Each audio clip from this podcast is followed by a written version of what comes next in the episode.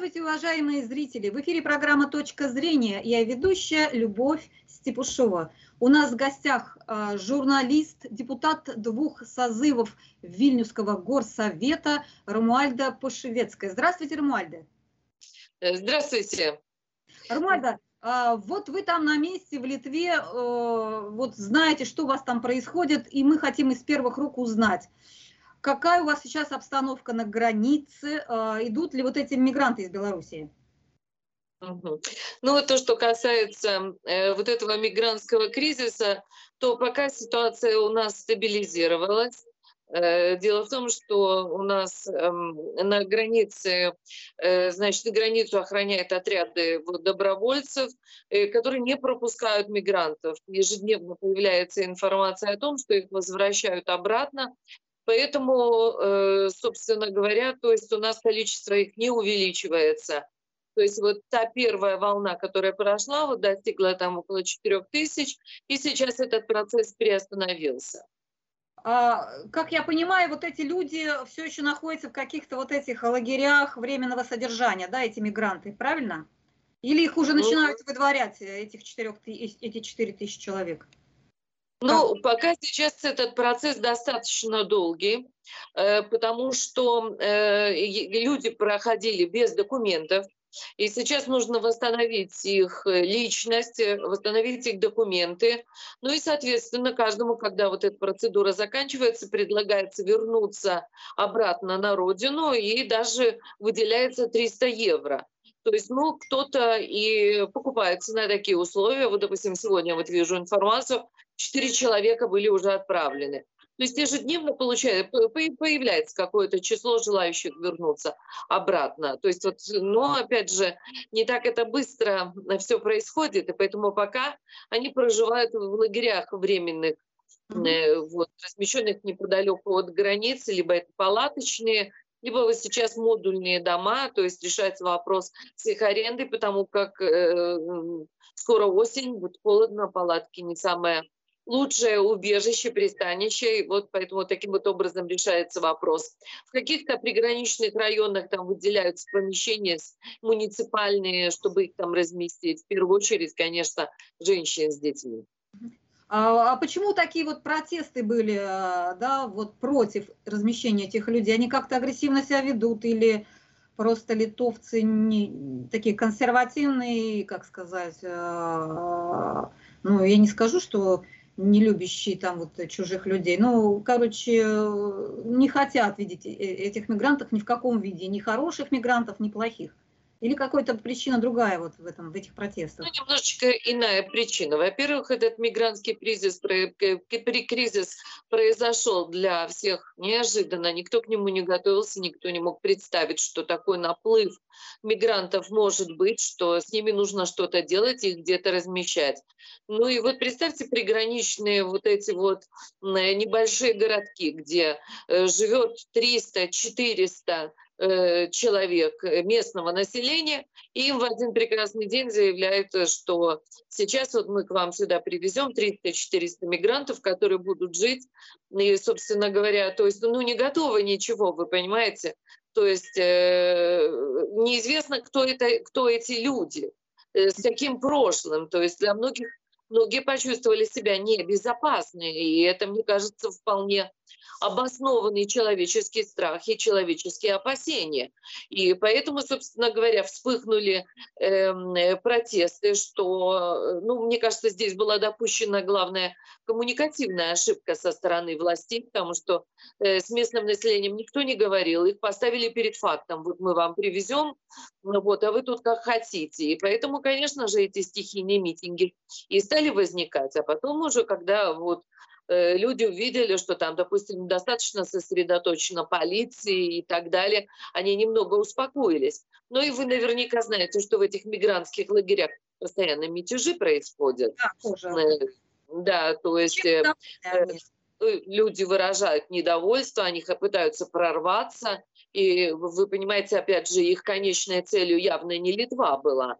Да. Их, им кто-то сказал, что они смогут пройти, там, допустим, в Германию там, или э, какие-то более благополучные, ну, скажем, развитые э, западные страны. И поэтому они Литву всегда ну, рассматривали как такое вот временное, понимаете, как, а никто не хотел из них оставаться здесь. И поэтому они любой ценой пытаются до сих пор там прорваться, там то, то там, то там возникают протесты, чем-то недовольство. Ну, конечно, людям это тоже местным, не всем это нравится. Жить рядом с таким вот горячим очагом и вечными беспорядками. А, я вот читала, что в литовской прессе, что вот а, особенно возмущены польские а, районы, да, там, где польские живут, э, поляки живут. И вроде литовцы, они как-то более толерантные к мигрантам. Это правда, что поляки как-то больше протестуют? Ну, вы поймите просто, что приграничные все эти городки, это как раз вот территория, где компактно проживает польское население в силу исторических причин. Угу. Понимаете, потому как говорите литовцы, так просто там, где, скажем, большинство живет граждан, там, скажем, чисто литовцы, так они там и нет мигрантов, а мигранты-то все расселены как раз в этих приграничных территориях. Ну, я не скажу, что где-то там, допустим, в Игналении, э, где тоже там недалеко граница, там все прям так гладко и все там рады. Но такого нет. Э, я бы не сказала, что вот одни поляки недовольны. Просто так пришлось, повторю, что в основном это в, на этих территориях. А, а вот э, скажите, э, винят кого? Правительство или Лукашенко, что вот он так вот э, действует, что эту тропу создал, чтобы там досадить Литве? Кого население, вот люди, на кого они больше обижены? Ну, понимаете, тут не в обидах дело.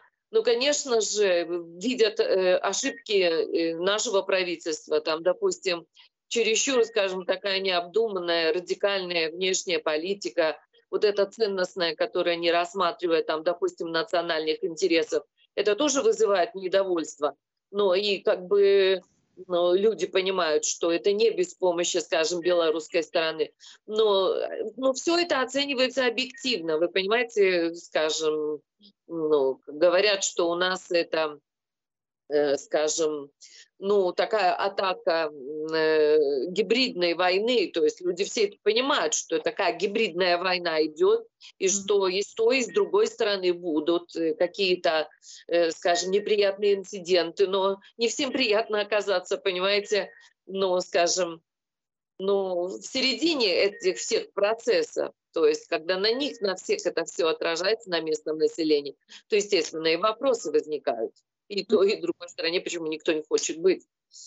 Я вот слышала там призывы договариваться с Лукашенко. Это, ну, с вашей точки зрения, нормальный призыв вот, правительству договариваться с Лукашенко? Да, звучат такие призывы, да, со стороны, скажем, таких достаточно прагматично размышляющих политологов и, скажем, политиков, что нужно идти договариваться. Но еще раз повторю, что главный курс вот у нас – скажем, министр иностранных дел, он представляет партию консерваторов, а, ну, скажем, ну и так внешняя политика у нас сложилась уже э, в русле вот этой ценностной политики, ценностной демократии, вот, которая, ну, скажем, не позволяет э, идти на какие-то договоры.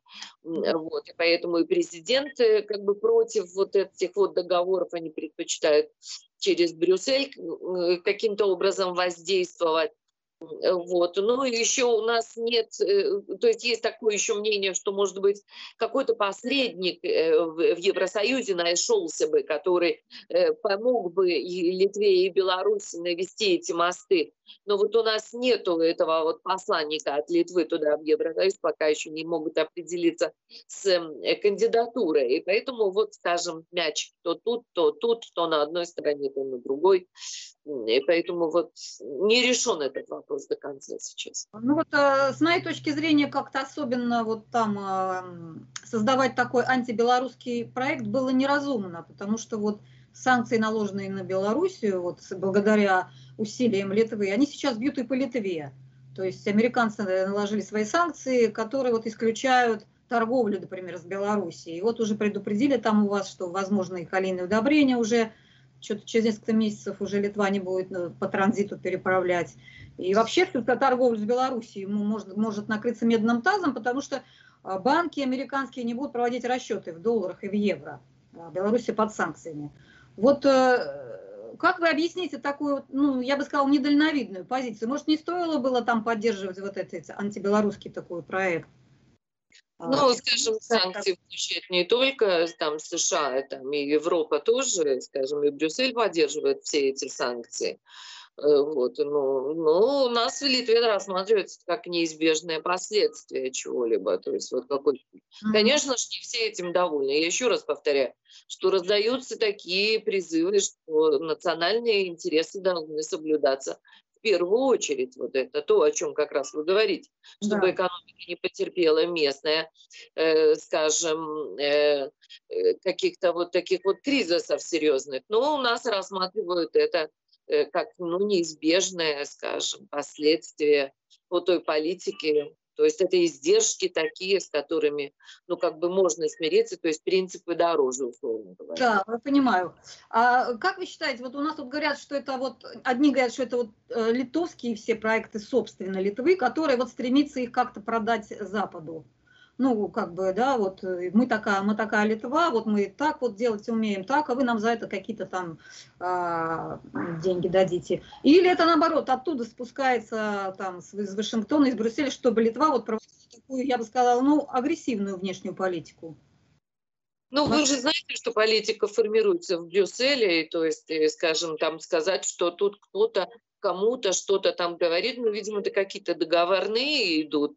Э, сами тоже проходят министров иностранных дел, где принимается какое-то общее решение. В том же Брюсселе вот вчера было по Афганистану и так далее. То есть так сказать, что кто-то тут что-то навязывает кому-то, ну, я не знаю, я бы не стала так, ну, скажем, просто примитивно этот вопрос э, каким-то образом объясняем.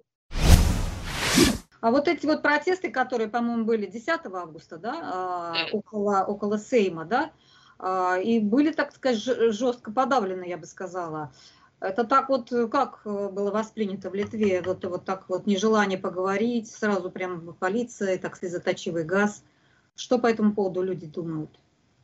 Ну, протесты подавляются всюду, в каждой стране, и в России, и в Беларуси, и в Лондоне, и в Париже, и в Вильнюсе, если они, скажем, каким-то образом уже переходят какие-то рамки и так далее. То есть нужно разделять э, два события в тот день. Был большой многолюдный митинг, где приняло по некоторым, там, скажем, оценкам до 10 тысяч человек, которые пришли а, как раз отстаивать какие-то, ну, которые восстали против ограничений. Вот То есть они пришли, скажем, отстаивать свои личные свободы, свои личные взгляды. То есть вот эта вот насильственная вакцинация, то есть эти протесты идут по всему миру, если вы видите, то есть и в Париже, скажем, во Франции каждые выходные собираются, в Испании, в Лондоне, э, вот, э, скажем, то есть по всему миру это. То есть и в Латвии вот накануне вчера было, был тоже очень большой митинг тоже. Вот. Но дело в том, что этот митинг закончился в 5 часов вечера, а разгоряченные организаторы митинга ушли, а вот э, разгоряченные, там небольшая, небольшое количество людей осталось, э, вот, которые вот, ну, не захотели расходиться, захотели там каким-то образом пообщаться с э, парламентариями, эти тоже не поняли их. Ну и все это закончилось тем, о чем вы говорите, все это были массовые беспорядки. И, конечно, тут э, нет однозначного мнения в Литве, вот по отношению к этому. Кто-то считает, что это было очень жестоко подавлено, кто-то считает, что это, скажем, ну, подавлялось ровно так же, как это в любой другой стране подавляется. То есть если переходят какие-то границы, э, вот, ну, скажем, там не были выдержаны какие-то расстояния по э, намеченные по парламенту, там, допустим, какое-то определенное расстояние нельзя было пересекать и так далее. Ну, то есть э, были провокации, скорее всего, и с той, и другой стороны. Ну, это как и всюду, нужно просто это оценивать как стихийное какое-то вот такое событие. Ну, то которое, конечно, вызвано недовольством. Да. Да. То есть население не, вы, не видит в этом ну, что-то такого отличного, да, от, э, Нет, ну, от почему других... не видит? Нужно понимать, что Литва очень, литовцы, они очень сдержанный, очень спокойный народ.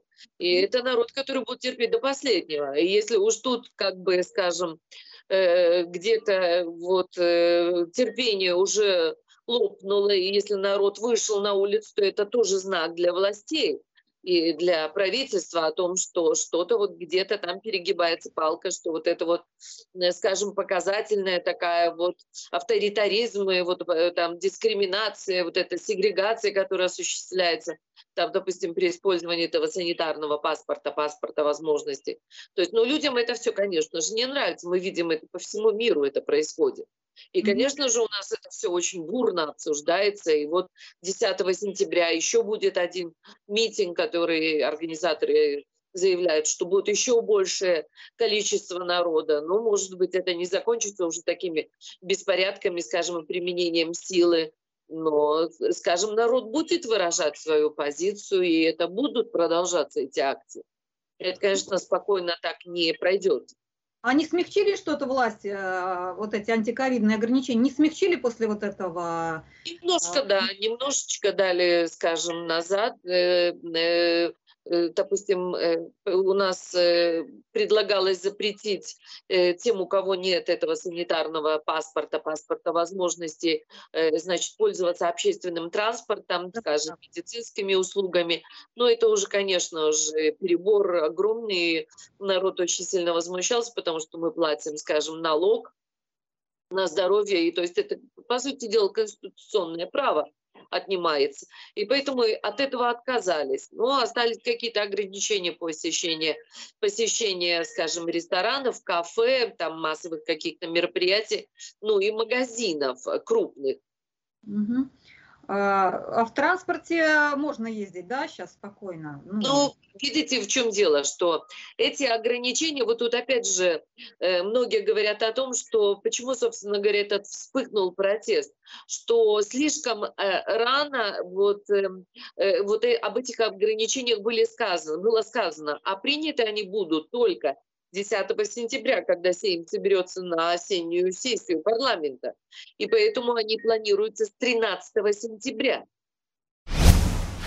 Ваше руководство и президент, и премьер-министр а, заметили, что вот, э, так сказать, вот этот антиковидный митинг совпал с, мити... с протестом около одного из лагерей, да, беженцев.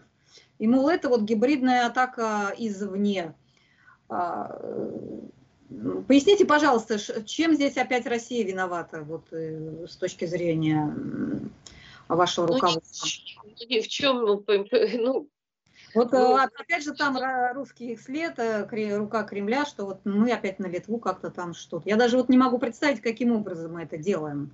Ну, это, конечно же, воспринимается многими с иронией, и никто это, ну, как бы, скажем, да, вот власти используют там, скажем, э, э такие формулировки, но они настолько уже избиты, затасканы, что никто всерьез к ним не относится. Потому что сказать, что вот эти 10 тысяч людей пришли по, э, скажем, э, чему-то велению, повелению, там, или им кто-то утром позвонил сказал, идите, естественно, этого нет. Но, к примеру, да, у нас часто так вот и задается такой вопрос, вот там, допустим, идут протесты в Беларуси, э, вот, и белорусские власти заявляют, что это подготовили Литва и Польша, да. Ну вот, а у нас вот, соответственно, в условиях гибридной войны, когда возникают какие-то протесты, говорят, что это, значит, э, Лукашенко и Путин. То есть, ну, да, это есть так, но, скажем, опять же, это, скажем, больше может быть направлено там на какую-то конкретную какую-то аудиторию, но всерьез этого никто не воспринимает, естественно. А, просто я вот сейчас э, смотрю там э, прессу по Эстонии, там вот э, у них будут выборы президента, и выдвигается там президент Академии наук, я сейчас, конечно, не воспроизведу его фамилию, который призывает как бы к нормализации отношений с Россией. В Литве может появиться такой политик или это нереально? Ну, пока в нынешних условиях, наверное, нет. Э, вот. Э, но, скажем, я оптимист, верю, что все-таки прагматичность и, скажем, скажем, возымет э, вверх, и к этому мы придем. Но пока, конечно, вот в этих условиях пока нет, это невозможно. Меня просто еще удивил вот, это, вот этот вот китайский, сказать, китайско-тайваньский вопрос.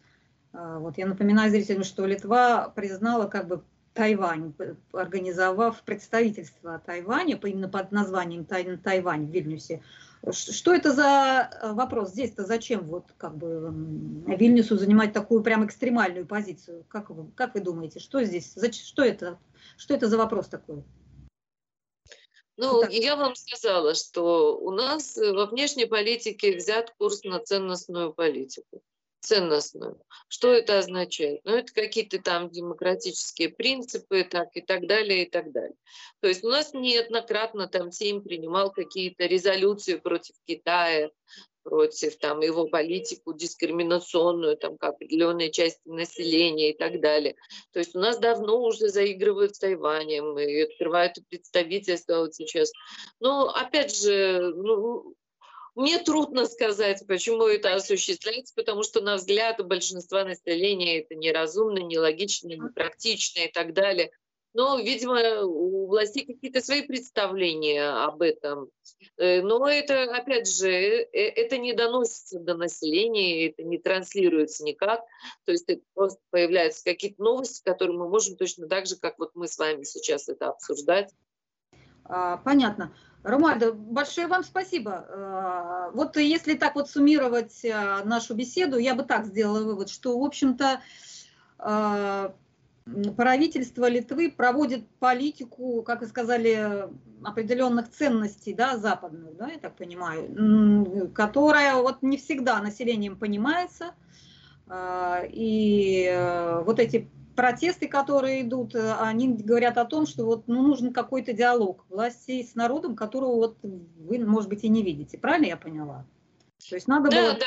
надо было объяснять, надо было, э, так сказать, принимать решения, посоветовавшись прежде всего с людьми, что вот как бы в Литве не происходит. Правильно я поняла? Ну Или... да, если суммировать, то возник некий такой когнитивный диссонанс. С одной стороны, ценностная политика, которая предусматривает демократию, там какие-то высокие лозунги и так далее, а с другой стороны, отсутствие этой демократии в самой стране, нежелание разговаривать с народом, нежелание там что-то объяснять, э, вот, э, проведение жесткой своей политики, то, скажем, вот это основная причина, это отсутствие логики, Э, который как раз ведет к падению доверия. Вот так бы я суммировала. Ну, мы здесь в России надеемся все же, что когда-нибудь наши отношения нормализуются, собственно говоря. Ну, э, наверное, к этому мы когда-нибудь придем. Большое вам спасибо за интервью. А зрителям я напоминаю, что у нас в гостях был э, журналист, депутат двух созывов Вильнюсского горсовета Румальда Пушевицкая. Большое спасибо за внимание. До свидания, до следующих встреч.